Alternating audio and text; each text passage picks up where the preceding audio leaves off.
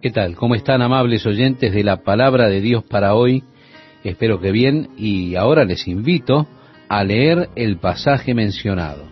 Dice así, entonces se le acercó la madre de los hijos de Zebedeo con sus hijos, postrándose ante él y pidiéndole algo. Él le dijo, ¿qué quieres? Ella le dijo, ordena que en tu reino se sienten estos dos hijos míos, el uno a tu derecha y el otro a tu izquierda. Entonces Jesús respondiendo dijo, No sabéis lo que pedís. ¿Podéis beber del vaso que yo he de beber y ser bautizados con el bautismo que yo soy bautizado? Y ellos le dijeron, Podemos. Notemos, estimado oyente, que Jesús estaba hablando de su crucifixión y su muerte, siendo despreciado, siendo rechazado, tomando él esa copa. Él les dijo, a la verdad, de mi vaso beberéis. En el libro de los Hechos leemos que el rey Herodes extendió su mano contra la iglesia y decapitó a Santiago. Ahora Jesús dice, a la verdad de mi vaso beberéis y con el bautismo con que yo soy bautizado seréis bautizados. Pero el sentaros a mi derecha y a mi izquierda no es mío darlo, sino a aquellos para quienes está preparado por mi Padre. Cuando los diez oyeron esto, se enojaron contra los dos hermanos. Entonces Jesús llamándolos, dijo, Sabéis que los gobernantes de las naciones se enseñorean de ellas, y los que son grandes ejercen sobre ellas potestad, mas entre vosotros no será así, sino que el que quiera hacerse grande entre vosotros será vuestro servidor, y el que quiera ser el primero entre vosotros será vuestro siervo.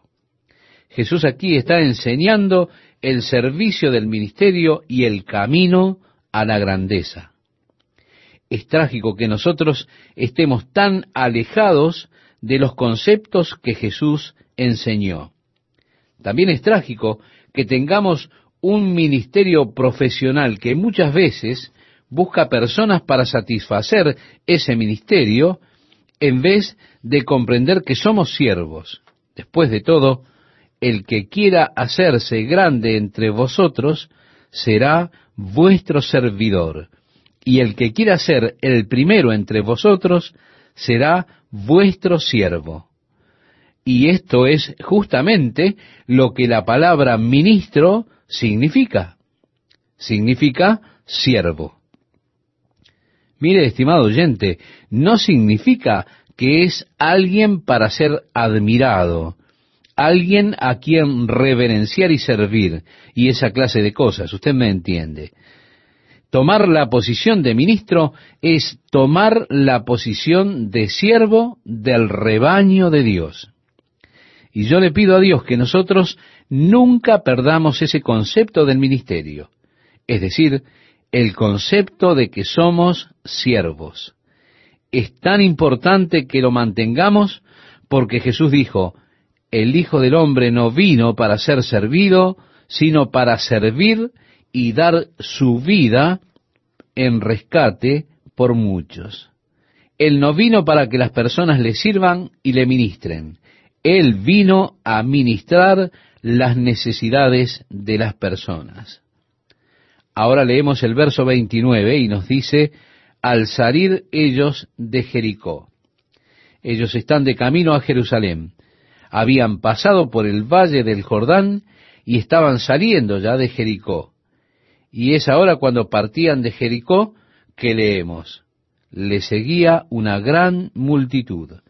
Y dos ciegos que estaban sentados junto al camino, cuando oyeron que Jesús pasaba, clamaron diciendo, Señor, Hijo de David, ten misericordia de nosotros.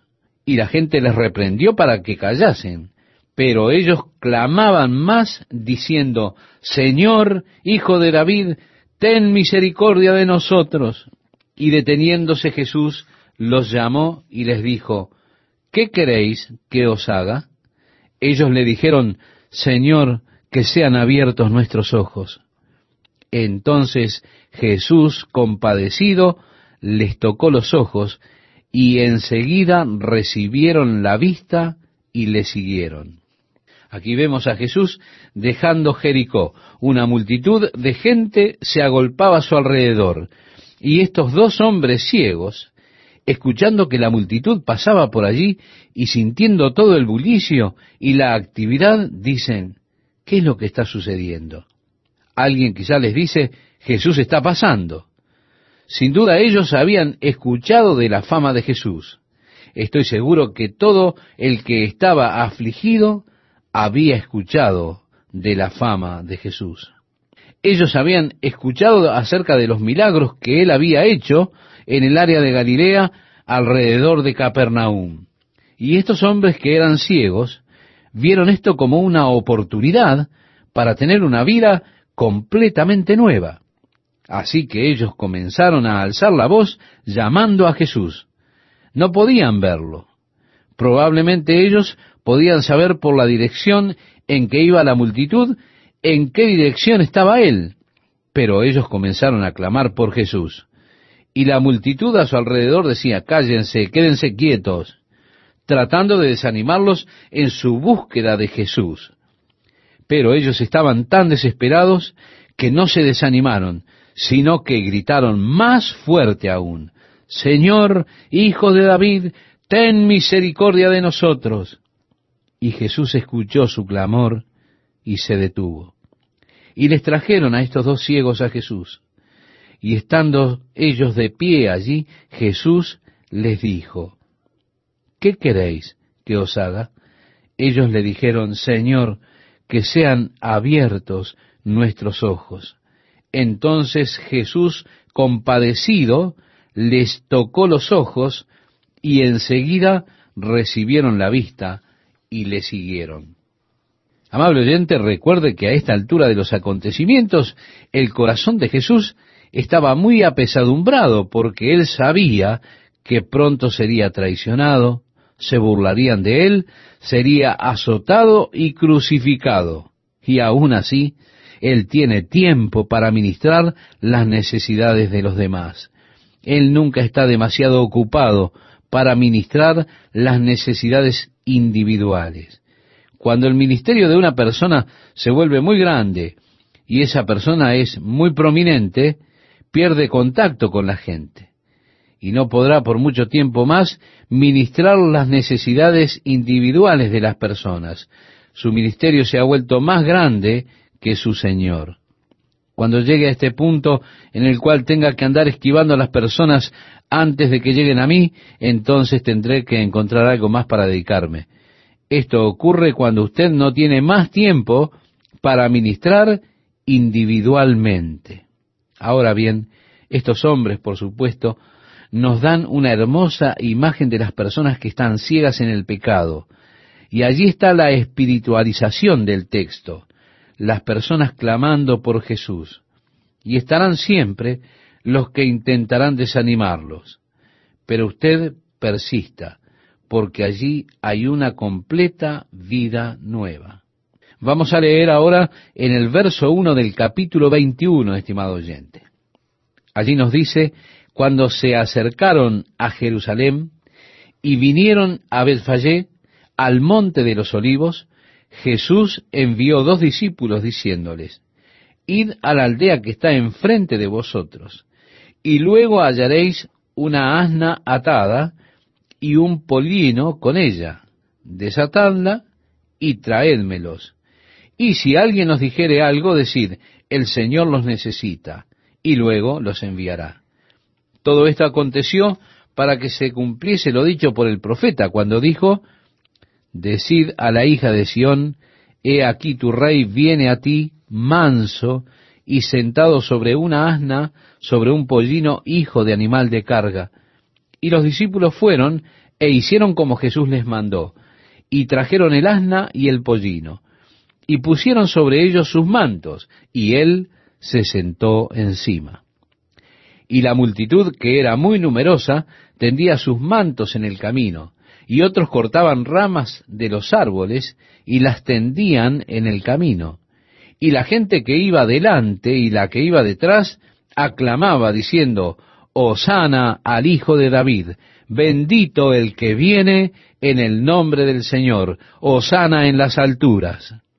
Cuando entró él en Jerusalén, toda la ciudad se conmovió diciendo, ¿quién es este? Y la gente decía, este es Jesús el profeta de Nazaret de Galilea.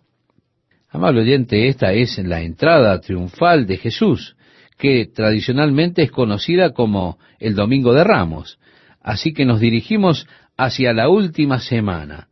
Será en esta semana que Jesús ha de ser traicionado, azotado y crucificado. Lucas nos da un completo relato de este día particular.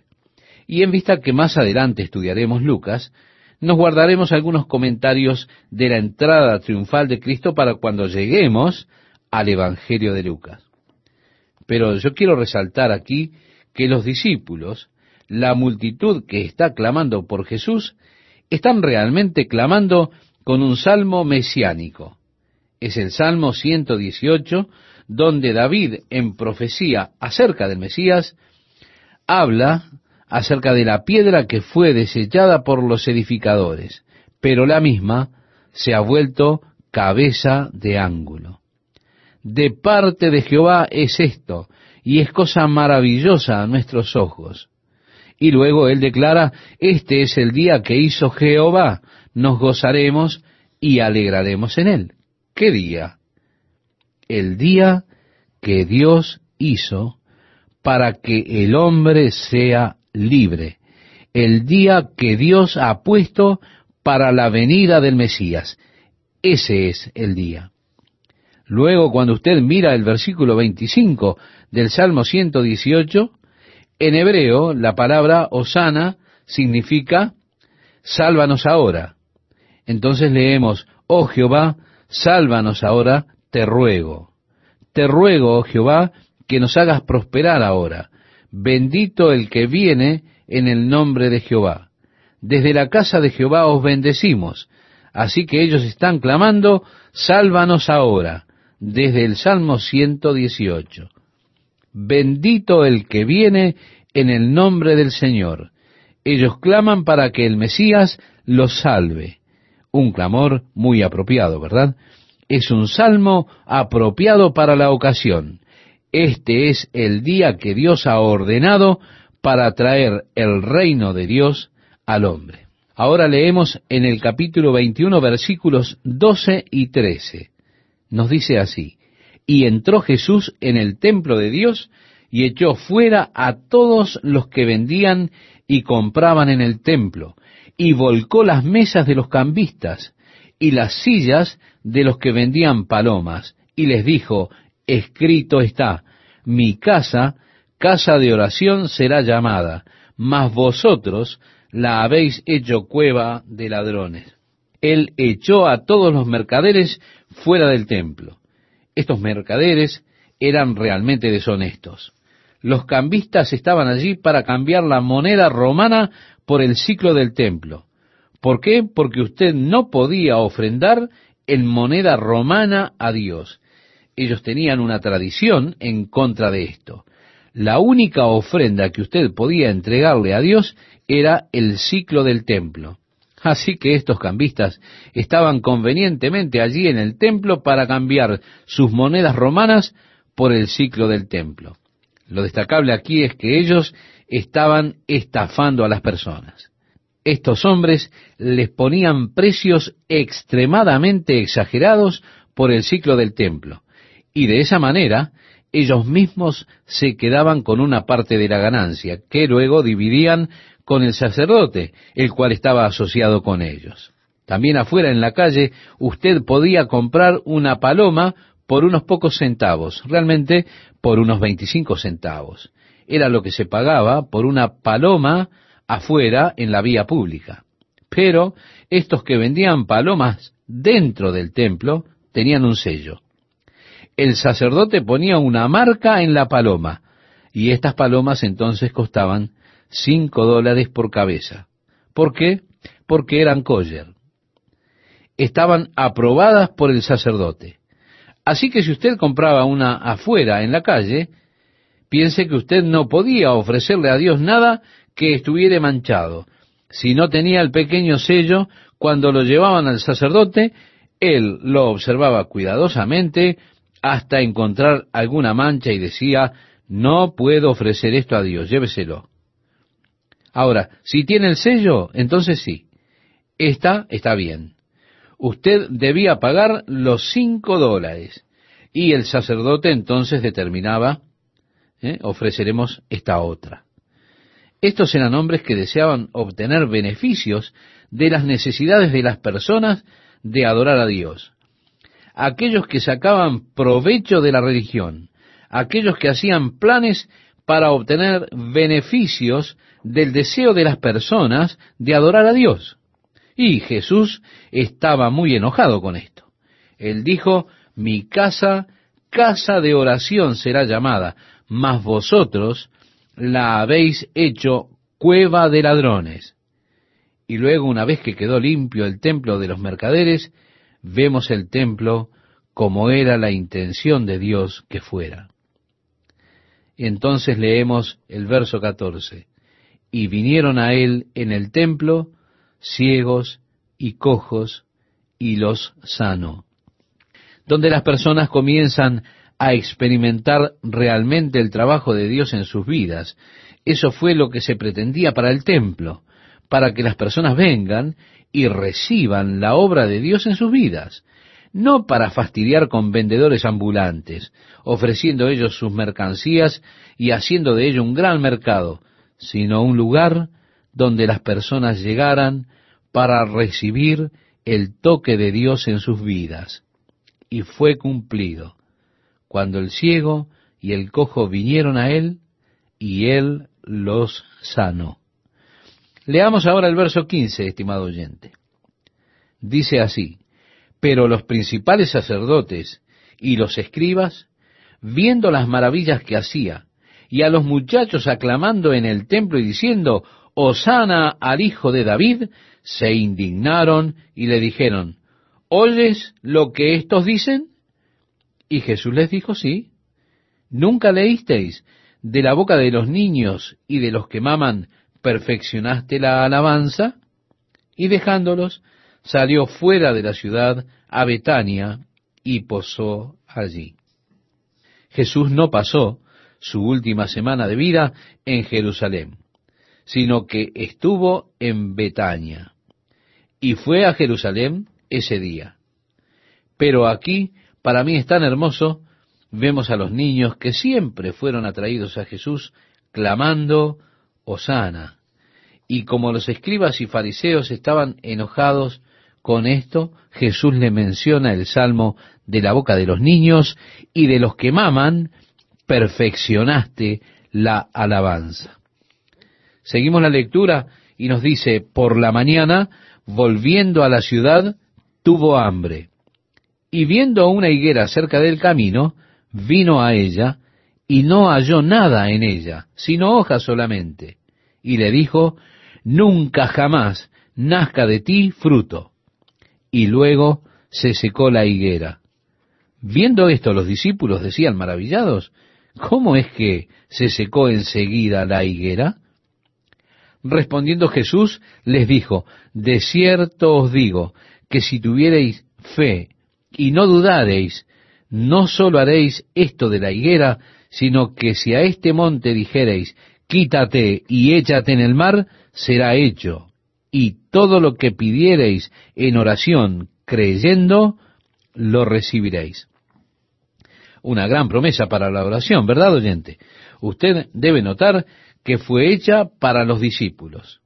Ahora, ¿qué constituye el discipulado? Niéguese cada uno a sí mismo, tome su cruz y sígame, dijo Jesús. La oración nunca debe ser usada para nuestro propio deseo, para beneficiarnos a nosotros mismos. Santiago decía, pedís y no recibís, porque pedís mal, para gastar en vuestros deleites. El propósito de la oración no es que se haga mi voluntad. El propósito de la oración es que la voluntad de Dios sea hecha. Y esa persona que es un discípulo, la persona que se ha negado a sí mismo para tomar su cruz y seguir a Jesucristo, está más interesado en la voluntad de Dios que en su propia voluntad. Y es esa persona que tiene poder en la oración. Y esta promesa es para esa persona. No es una promesa general para cualquiera, estimado oyente.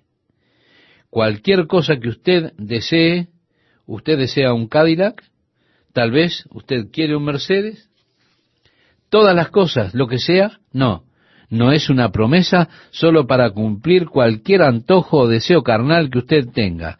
Esta promesa fue hecha para aquellos que se han negado a sí mismos, para quienes no viven para ellos mismos, para quienes han tomado su cruz para seguir a Jesús.